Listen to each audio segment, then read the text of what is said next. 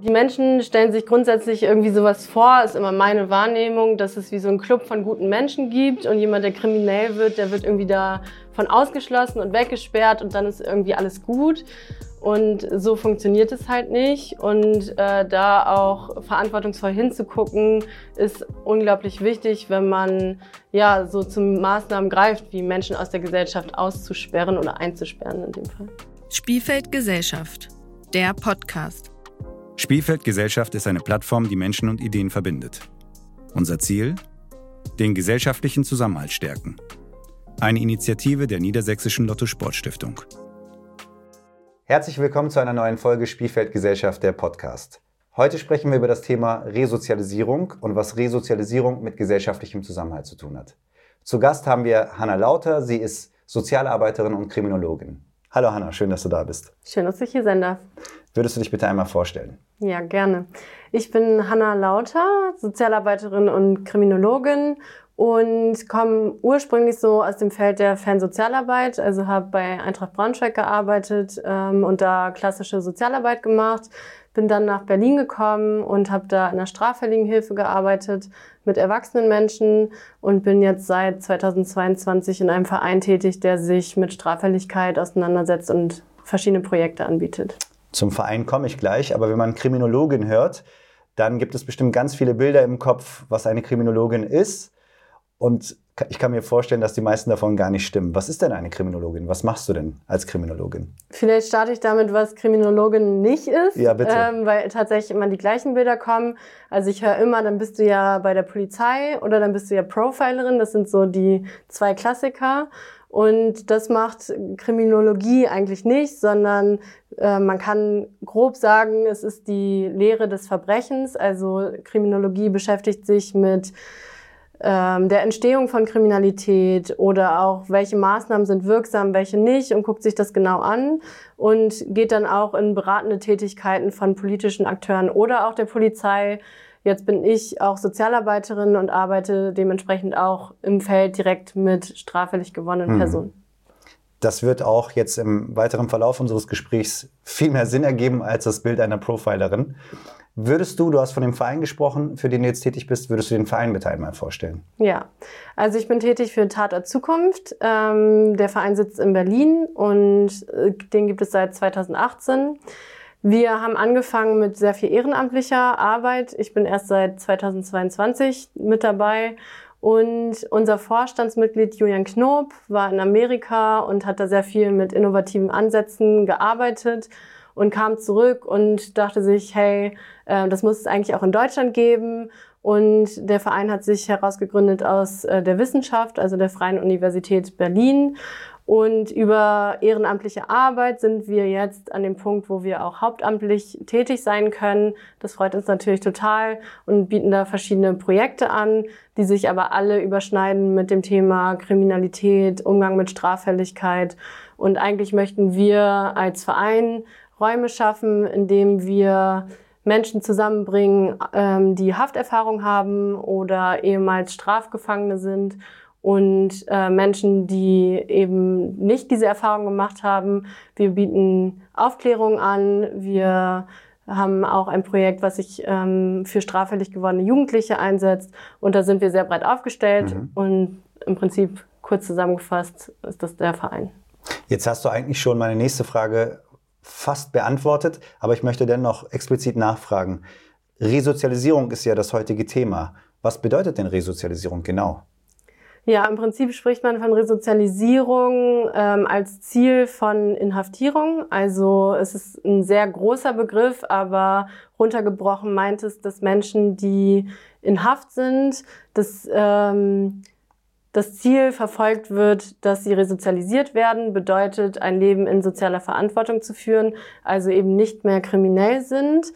Und Resozialisierung kann meinen, dass jemand nach Haft wieder einen Arbeitsplatz hat, nicht mehr kriminell ist, ein soziales Umfeld hat, was stabil ist und ähm, genau. Also in einfachen Worten, wiederholt in meinen Worten, ich bin straffällig geworden, musste ins Gefängnis, werde aus dem Gefängnis entlassen und kann wieder in Anführungsstrichen ein normales Leben führen. Ja, das ist noch wichtig zu sagen. Also dieser Begriff ist wirklich super groß. Äh, der kleinste gemeinsame Nenner ist genau das, was du gerade gesagt hast. Mhm. Aber da würden wahrscheinlich noch tausend Informationen dazukommen, um das richtig zu definieren oder überhaupt dem Begriff Inhalt zu verleihen. Aber runtergebrochen kann man das, glaube ich, schon so sagen, ja. Und was hat das mit gesellschaftlichem Zusammenhalt zu tun? Gute Frage. Äh, ist ja auch so ein bisschen die Frage, wie definiert man ähm, gesellschaftlichen Zusammenhalt? Für mich würde das bedeuten, dass jeder beispielsweise Teilhabemöglichkeiten hat, also an der Gesellschaft teilzunehmen. Und ähm, Resozialisierung meint auch, dass wenn man äh, nach einer Inhaftierung wieder entlassen wird, dass man in die Gesellschaft aufgenommen wird. Und ich als Kriminologin und Sozialarbeiterin stelle mir halt schon die Frage, ist das so? Also ähm, kann jemand, der aus der Haft entlassen wird, äh, wird er wieder in die Gesellschaft aufgenommen oder nicht? Und diese Fragestellung treibt uns auch im Verein um und ähm, immer zu schauen, gibt es auch in, äh, in dem Kontext Alternativen zu dieser ähm, zu dem Wegsperren. Also man mhm. sperrt ja Menschen ein in Haft und dann äh, ist ja auch die Frage, hat das was mit gesellschaftlichen Zusammenhalt zu tun? Eher nicht, äh, weil man nimmt ja Menschen aus der Gesellschaft raus und äh, da zu schauen, was gibt es eigentlich für Alternativen? Und das ist meine Aufgabe als Kriminologin, aber auch Aufgabe von Tata Zukunft.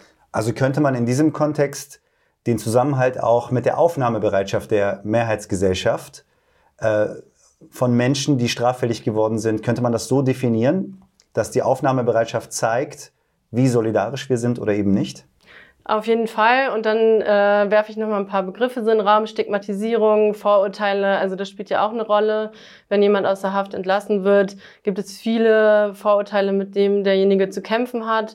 Und dass so eine Inhaftierung ja auch prekäre Lebensverhältnisse erst schafft. Also äh, Verlust von Arbeitsplatz ist da ein Beispiel. Mhm. Oder auch so soziale Dynamiken wie ähm, Schamgefühl, auch ähm, ja, dass die Person dann einen Stempel ha hat oder trägt in unserer Gesellschaft und ähm, ist dann und dann ein Leben lang wahrscheinlich. Genau, genau und auch äh, was das mit der Familie beispielsweise macht, äh, wenn man entlassen wird. Jetzt hast du ja mehr oder weniger indirekt einen Paragraphen, nämlich den Paragraphen 2 aus dem Strafvollzugsgesetz genannt, nämlich ähm, dass es Ziel des Strafvollzugs ist, Gefangene im Vollzug der Freiheitsstrafe wieder fähig ähm, zu machen, künftig in sozialer Verantwortung ein Leben ohne Straftaten zu führen. Lasst mich noch einen weiteren Punkt damit verknüpfen. Das Ziel eures Vereines ist ja, dass ein humaner Umgang mit Kriminalität geschaffen wird. Bedeutet das jetzt im Umkehrschluss, dass es im Moment inhuman ist und wird Paragraph 2 gerade deiner Meinung nach überhaupt umgesetzt? Also ist es so, dass in Gefängnissen Menschen wieder darauf vorbereitet werden, ein normales Leben zu führen? Auch das ist eine sehr große Frage ja. und sehr komplex. Ich versuche das mal zusammenzufassen, weil ich glaube, es gibt sehr viele unterschiedliche Aspekte, die man da betrachten kann. Ähm, einmal gibt es eine unglaublich hohe Rückfallquote, also Menschen, die inhaftiert wurden, ähm, werden zu einem Großteil wieder rückfällig. Und wenn man jetzt davon ausgeht, dass das Ziel von Inhaftierung die Resozialisierung ist, also eben ein Leben ohne Straftaten zu führen, kann man schon in Frage stellen, wird es dem Ziel gerecht? Und dann auch die Frage, gibt es nicht Alternativen, die auch humaner sind als das Wegsperren von Menschen? Dann gibt es auch so ganz konkrete ähm, ja, Punkte, die man benennen kann. Also architektonische Herausforderungen von Gefängnissen, die man als inhuman bezeichnen kann. Kannst du ein Beispiel geben? Wenn die Toilette direkt am Bett steht mhm. oder ähm, wenn es einfach dreckig ist, wenn es schlecht riecht und so weiter. Also diese ganzen Verhältnisse. Oder ähm, es gibt einen großen Fachkräftemangel in Gefängnissen. Pädagogische Arbeit und soziale Arbeit ist schlecht entwickelt und ausgebaut. Generell ein sehr ähm, ja, besparter Bereich sozusagen. Und äh, da würde ich schon sagen, gibt es großes Verbesserungspotenzial in diesem ganzen System, um auch diesem Ziel gerecht zu werden. Dann muss ich natürlich die Frage stellen, was passiert denn in Gefängnissen überhaupt, damit Menschen nicht rückfällig werden? Weil wenn du sagst, die Rückfallquote ist sehr hoch, dann eröffnet sich mir erstmal das Bild, dass das Gefängnis mehr oder weniger nur ein Ort ist, wo ich weggesperrt werde, bis eine bestimmte Zeit vergangen ist und ich wieder freigelassen werde. Passiert irgendwas in der Zeit oder woran liegt es, dass die Rückfallquote so hoch ist? Also grundsätzlich ist es ja erstmal ähm, wichtig zu betrachten, die Menschen werden ja aus der Gesellschaft rausgenommen und äh, kriegen die Verantwortung, sich in dem Gefängnis so zu entwickeln, dass sie danach wieder Teil der Gesellschaft sind.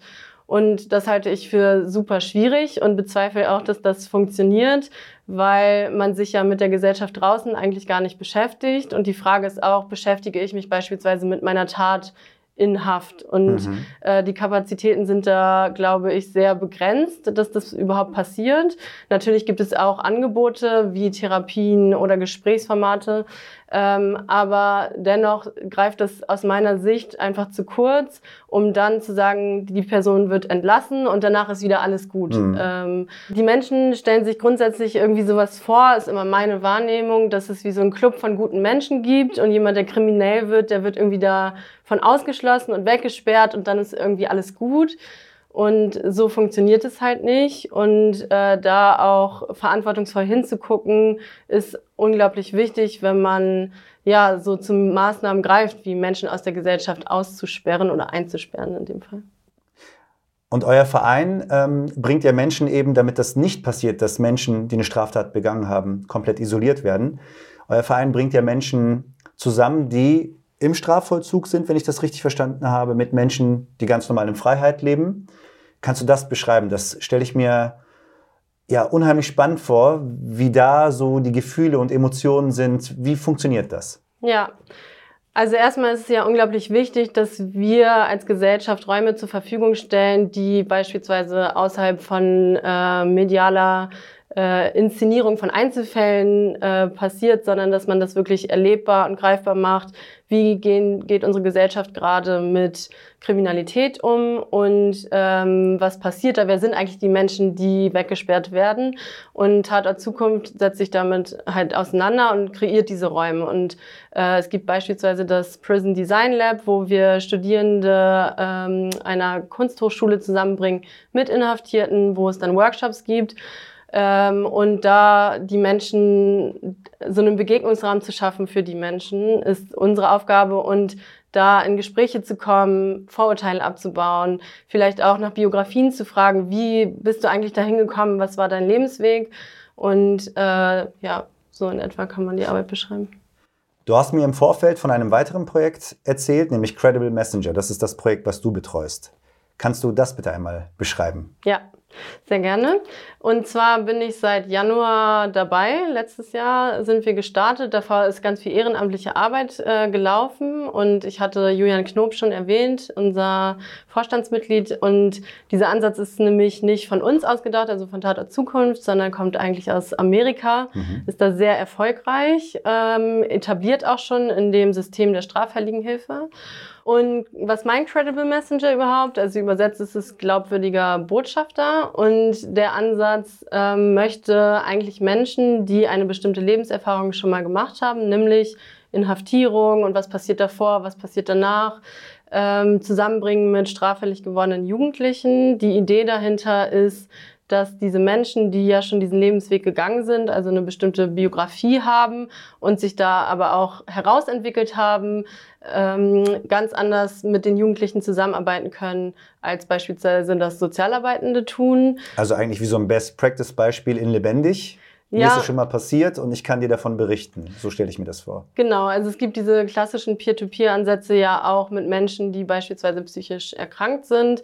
Da ist es auch sehr erfolgreich und ähm, wir versprechen uns davon, dass die die Jugendlichen nochmal auf einer ganz anderen Ebene erreichen. Einfach zu sagen, hey, ich bin den Lebensweg schon gegangen, ich habe bestimmte Fehler gemacht, ich war schon mal inhaftiert und das ist nicht cool. Ähm, und das können andere ja viel glaubhafter, oder die Menschen, die schon mal in Haft waren, viel ja. glaubhafter vermitteln als jemand, der diese Erfahrung nicht gemacht hat. Und das ist so ganz knapp der Ansatz, den wir mit dem Projekt verfolgen. Jetzt hast du gerade gesagt, um Jugendliche zu erreichen.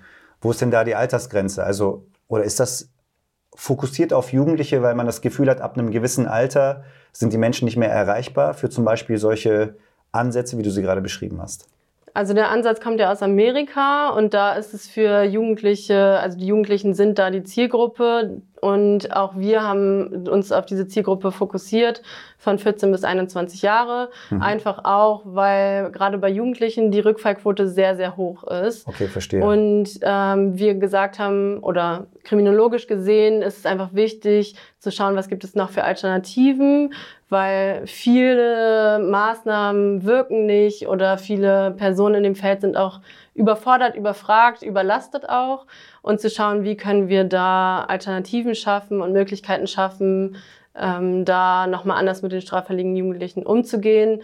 Das ist auf jeden Fall auch noch wichtig zu sagen, dass wir uns als Ergänzung verstehen, weil es gibt schon ganz viele gute Angebote und wir sehen das eher als ähm, ja wie so eine Brücke zu anderen Maßnahmen und wollen da unterstützend tätig sein.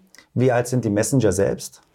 Also wir sind gerade ein Pilotprojekt, bedeutet unser Team hat drei äh, MentorInnen, nennen wir sie auch. Also der Begriff kann synonym verwendet werden und die sind zwischen 26 und 45. Was du angesprochen hast, ist ja so etwas wie ein Muster, also dass eben junge Menschen und Jugendliche häufiger rückfällig werden als anscheinend Erwachsene. Gibt es weitere Muster, die man erkennen kann in deiner Arbeit? Ja, auf jeden Fall. Also die Zahlen belegen, dass eher Männer straffällig werden. Also es gibt einen sehr hohen Anteil von Männern, sowohl bei der Zielgruppe Jugendliche als auch bei den Erwachsenen. Und unser Projekt, das ist das Schöne, hat eine weibliche Mentorin aufgenommen. Also wir äh, können damit auch weibliche Jugendliche aufnehmen, die straffällig geworden sind. Und das freut uns natürlich sehr, dass wir da äh, offen für sind. Wie seid ihr an die Messenger rangekommen? Ja, dadurch, dass es ein Pilotprojekt äh, ist und ähm, es so an Strukturen eigentlich noch gar nichts gab, haben, mussten wir es da erstmal überlegen, wie gehen wir daran und haben das breit gestreut. Also wir sind an äh, potenzielle Multiplikatorinnen gegangen, an Straffälligenhilfe, an Jugendhilfe. Wir haben in unserem eigenen Feld quasi im Netzwerk Tatort Zukunft geschaut und das äh, auch auf Social Media beispielsweise gepostet, um das breit zu streuen. Und dann gab es großes Interesse. Also wirklich so, wir suchen eine Person, die. Ja. Genau, also wir suchen Personen, die Hafterfahrung haben und Lust haben, sich sozial zu engagieren. Und das äh, Gute an dem Projekt ist, und das finde ich auch nochmal wichtig zu sagen, dass ähm, die Messenger bei uns sozialversicherungspflichtig angestellt sind.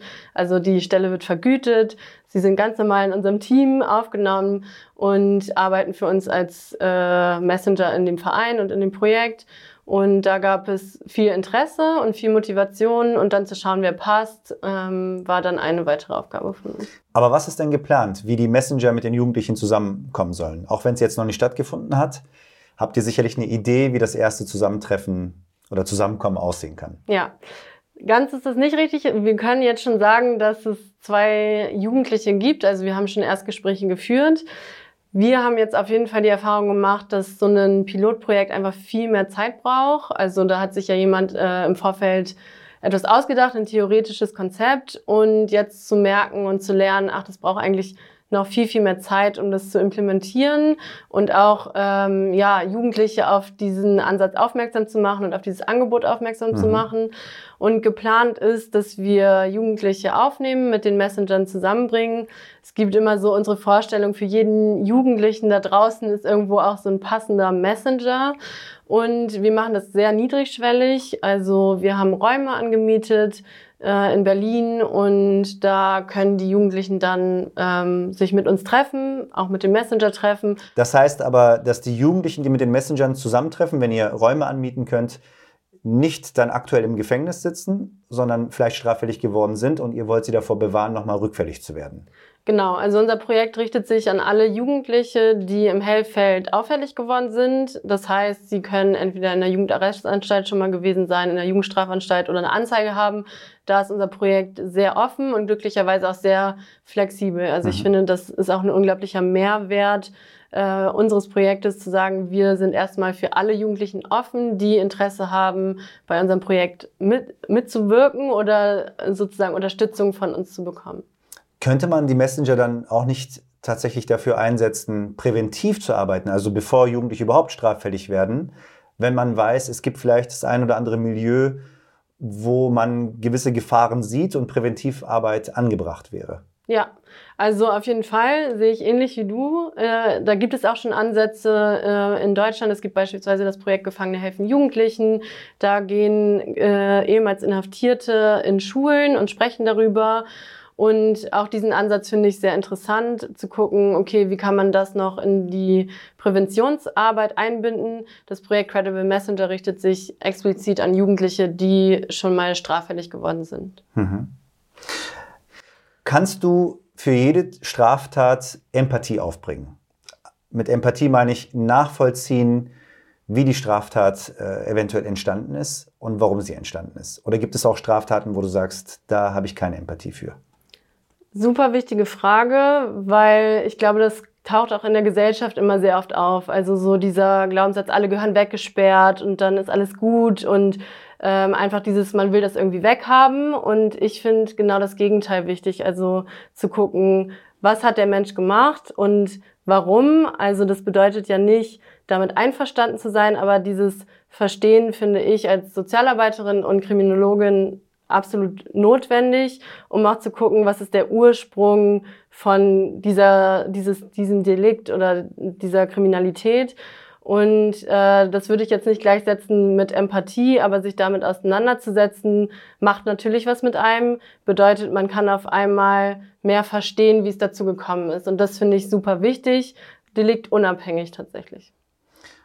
Du hast ja von Vorurteilen und Klischees gesprochen in der Gesellschaft. Und ein weiteres, kann ich mir gut vorstellen, ist, dass man Angst vor Menschen hat, die zum Beispiel einen Mord begangen haben. Dass man vielleicht diesen Menschen keine weitere Chance geben möchte weil wenn sie rückfällig werden, dann ein weiterer Mord geschehen kann. Kannst du diese Ängste nachvollziehen? Was löst das in dir aus und was würdest du diesen Menschen antworten? Ja, also die Angst von Menschen, die diese, dieses Bild im Kopf haben, darf man denen überhaupt eine zweite Chance geben oder nicht, ist ja, dass diese Menschen wieder rückfällig werden. Und was wir mit beispielsweise Inhaftierung ja haben, ist eine hohe Rückfälligkeit. Und Menschen auch darüber aufzuklären, was Haft nämlich macht, das Problem nicht zu lösen, sondern das Problem zu verlagern oder zu verschlimmern, ist unglaublich wichtig, äh, um auch anzuschauen, was gibt es für Alternativen und beides hinzukriegen. Einmal die Ängste der Gesellschaft ernst zu nehmen oder der Menschen, die mich zum Beispiel fragen, darf man überhaupt einem Mörder eine zweite Chance geben und gleichzeitig zu schauen, was ist wirksam für den Menschen, damit er eben sowas nicht mehr tut.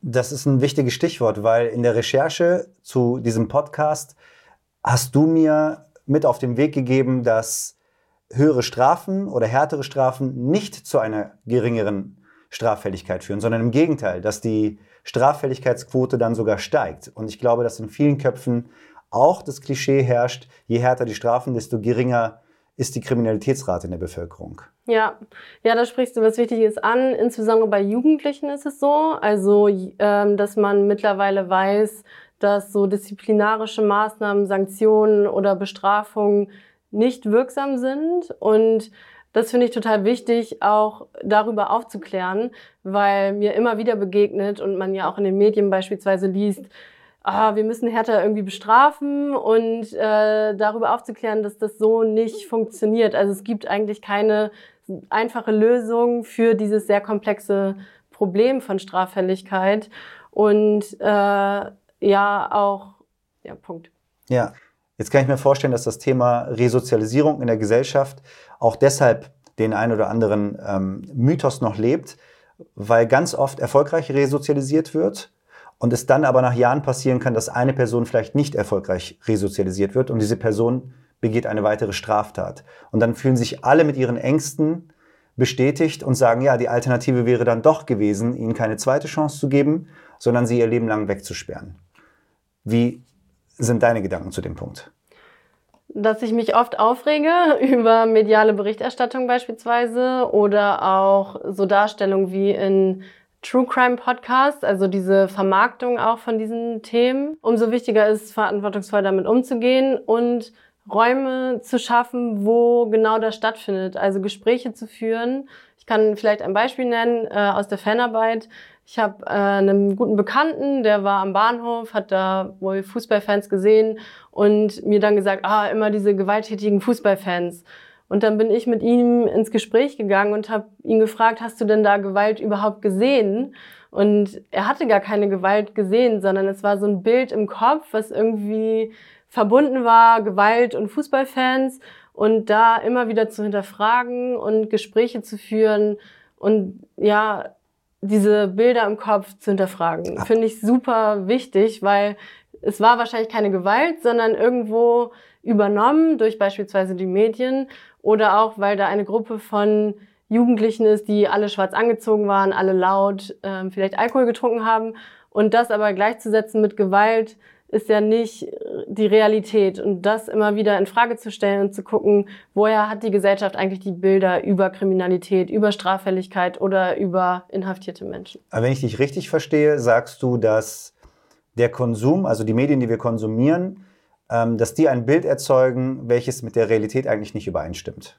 Ich glaube schon, dass die Medienberichterstattung dazu beiträgt, dass äh, die Gesellschaft ein ja, nicht realistisches Bild von Straffälligkeit im Kopf hat, einfach weil Medien ja auch ein anderes Interesse haben. Zum Beispiel, dass da Einzelfälle skandalisiert werden und es vermarktet sich halt schlechter zu sagen, Jugendkriminalität geht zurück. Und das immer wieder mit auf dem Schirm zu haben, wenn man sich als Person mit dem Thema auseinandersetzt, finde ich halt super wichtig. Was sind eigentlich meine Quellen? Was ist das Interesse dieser Quellen? Und ähm, sich auch mal zu informieren, gibt es da nicht auch nochmal Zahlen, die das vielleicht anders betrachten oder mhm. widerlegen? Ich möchte eine ganz andere Frage stellen. Was ist dein größtes Erfolgserlebnis im Kontext deiner Arbeit gewesen? Ja, da muss ich das, glaube ich, ein bisschen größer machen, das Gerne. Thema Erfolg, weil für mich ist es einfach ein Erfolg, als Sozialarbeiterin und Kriminologin einen Verein gefunden zu haben mit Tater Zukunft, der mutig genug ist, innovative Wege zu gehen. Ich glaube, das ist nicht normal und auch nicht einfach. Also es gibt da so den Satz von einem Kollegen, ja, wäre es so einfach, hätten es andere auch schon gemacht. Und da einen Verein gefunden zu haben, der sich das traut und äh, mit so einem interdisziplinären und wirklich guten Team sich da auf den Weg machen zu können, finde ich ein Privileg, auch als Kriminologin. Und deshalb ist dieses ganze Projekt eigentlich schon ein Erfolg in der Hinsicht, dass wir so weit gekommen sind, dass wir auch drei Messenger haben, die super mit uns zusammenarbeiten und ja, und deshalb bin ich total froh, bei Tata Zukunft zu sein und da meine Arbeit machen zu dürfen. Warum ist es denn anscheinend so schwer gewesen für andere, dass dein Kollege gesagt hat, wenn es einfach gewesen wäre, wären wir nicht die Ersten? Was ist denn so schwer an der Arbeit? Also ich habe das Gefühl, dass alles, was mit Veränderungen zu tun hat, ja auch erstmal Arbeit bedeutet und Bewegung und dass viele sehr etablierte Strukturen oder Systeme das auch nicht unbedingt mhm. wollen. Also so Veränderungen und mal was Neues ausprobieren. Dann auch immer die Frage, ist es äh, oder das Bedürfnis nach Sicherheit ist natürlich auch sehr groß in diesem Feld und dann zu gucken, was braucht es dafür, um sich das auch zu trauen. Und die größte Herausforderung ist eigentlich bei der Arbeit die Finanzierung. Also wir sind jetzt, oder das Projekt, in dem ich arbeite, auf 1,5 Jahre finanziert und das ist natürlich schwierig, dann ein Projekt aufzubauen, durchzuführen, auch evaluieren zu lassen und das ist eigentlich die größte Herausforderung in dem Feld. Wie finanziert ihr euch?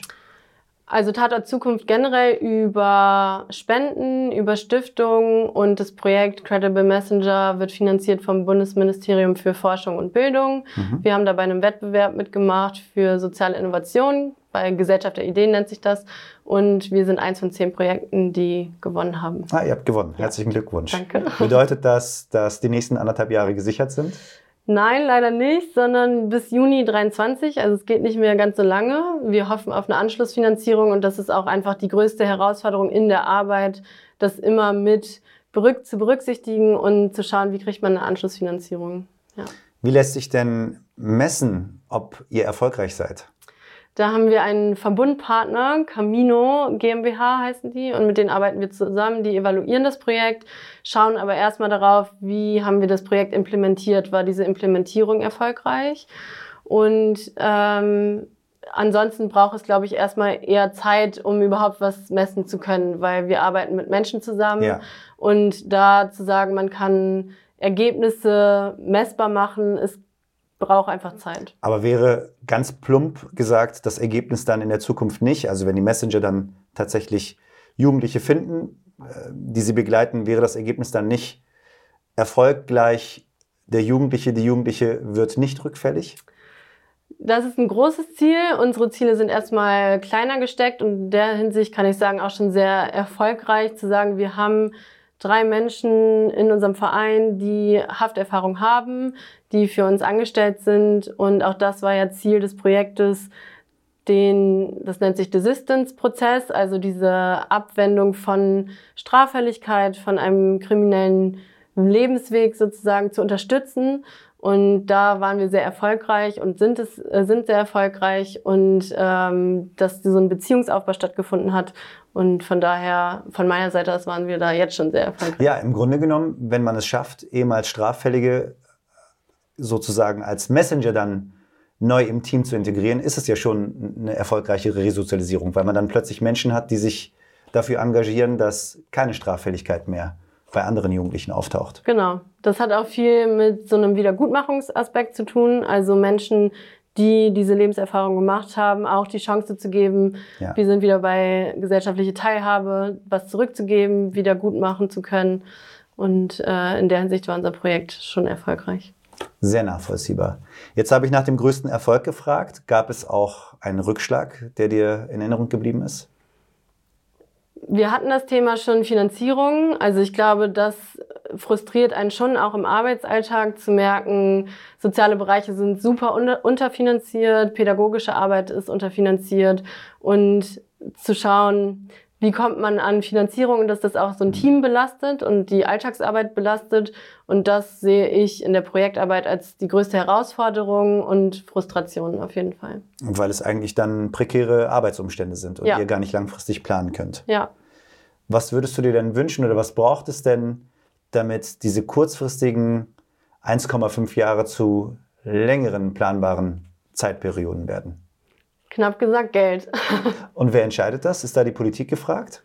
Da ist auf jeden Fall die Politik gefragt, aber wir stellen uns da auch breit auf, also zu gucken, wo gibt es noch mögliche Förderungen für unser Projekt. Du hast von Spenden gesprochen, aber wahrscheinlich ist das jetzt nicht der große Teil vom Kuchen. Genau, also eigentlich müsste es so einen Mentalitätswandel auch bei der Politik geben, zu sagen, hey, wir fördern soziale Projekte, auch innovative Projekte und das über einen längeren Zeitraum, weil eigentlich jeder mit gesundem Menschenverstand, glaube ich, weiß, 1,5 Jahre sind doch sehr knapp bemessen, um Erfolge zu erzielen. Und gerade wenn man auf Resozialisierungsprozesse guckt und ähm, ja, ganze Biografien, dann ist das eher unrealistisch, da in 1,5 Jahren was zu schaffen. Und da ist die Politik auf jeden Fall gefragt. Hm.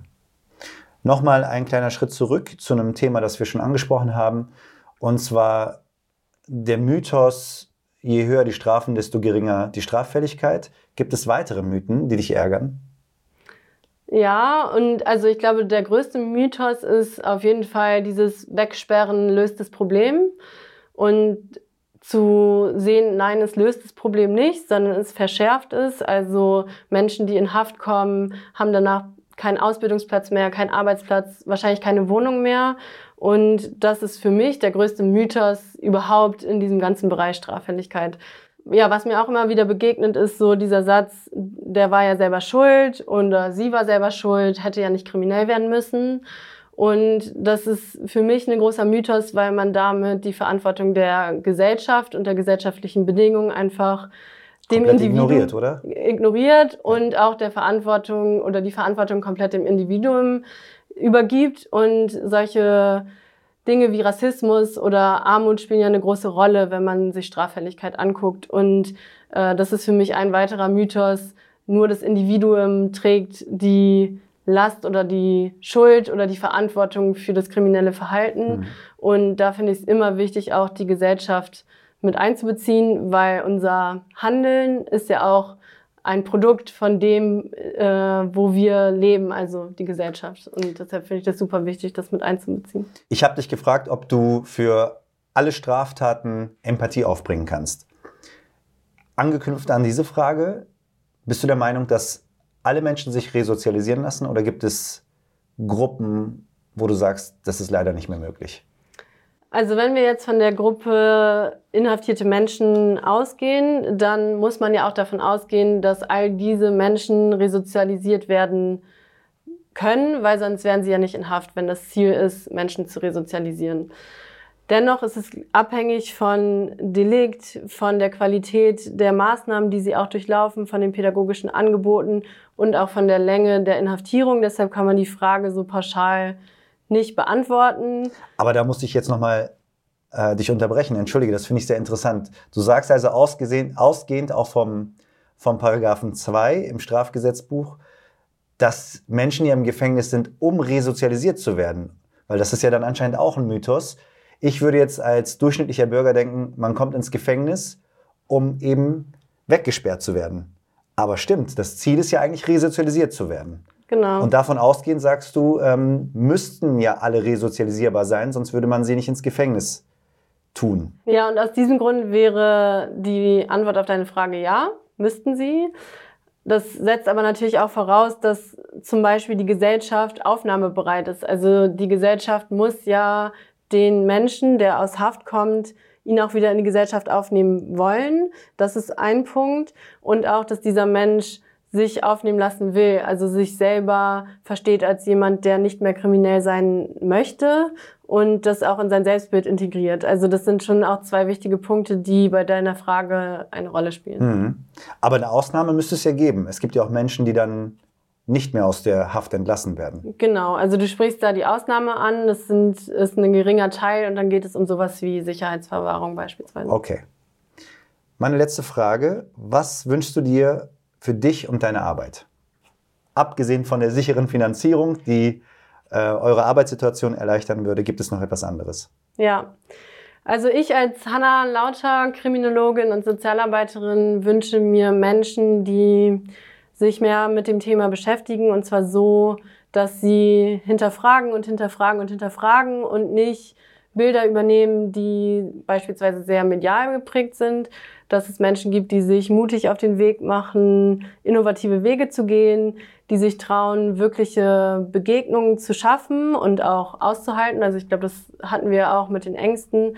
Und ich wünsche mir einfach, dass ja, wir Wege und Möglichkeiten finden, die anders sind, als Menschen wegzusperren und auch wirksam sind. Und ich hoffe, wir sind da auf einem guten Weg. Ja. Hanna, vielen Dank für deine Zeit und für deine Antworten. Gerne. Dankeschön. Danke fürs Zuhören. Ihr kennt das Spiel. Folgt uns, um up-to-date zu bleiben. Bis zum nächsten Mal.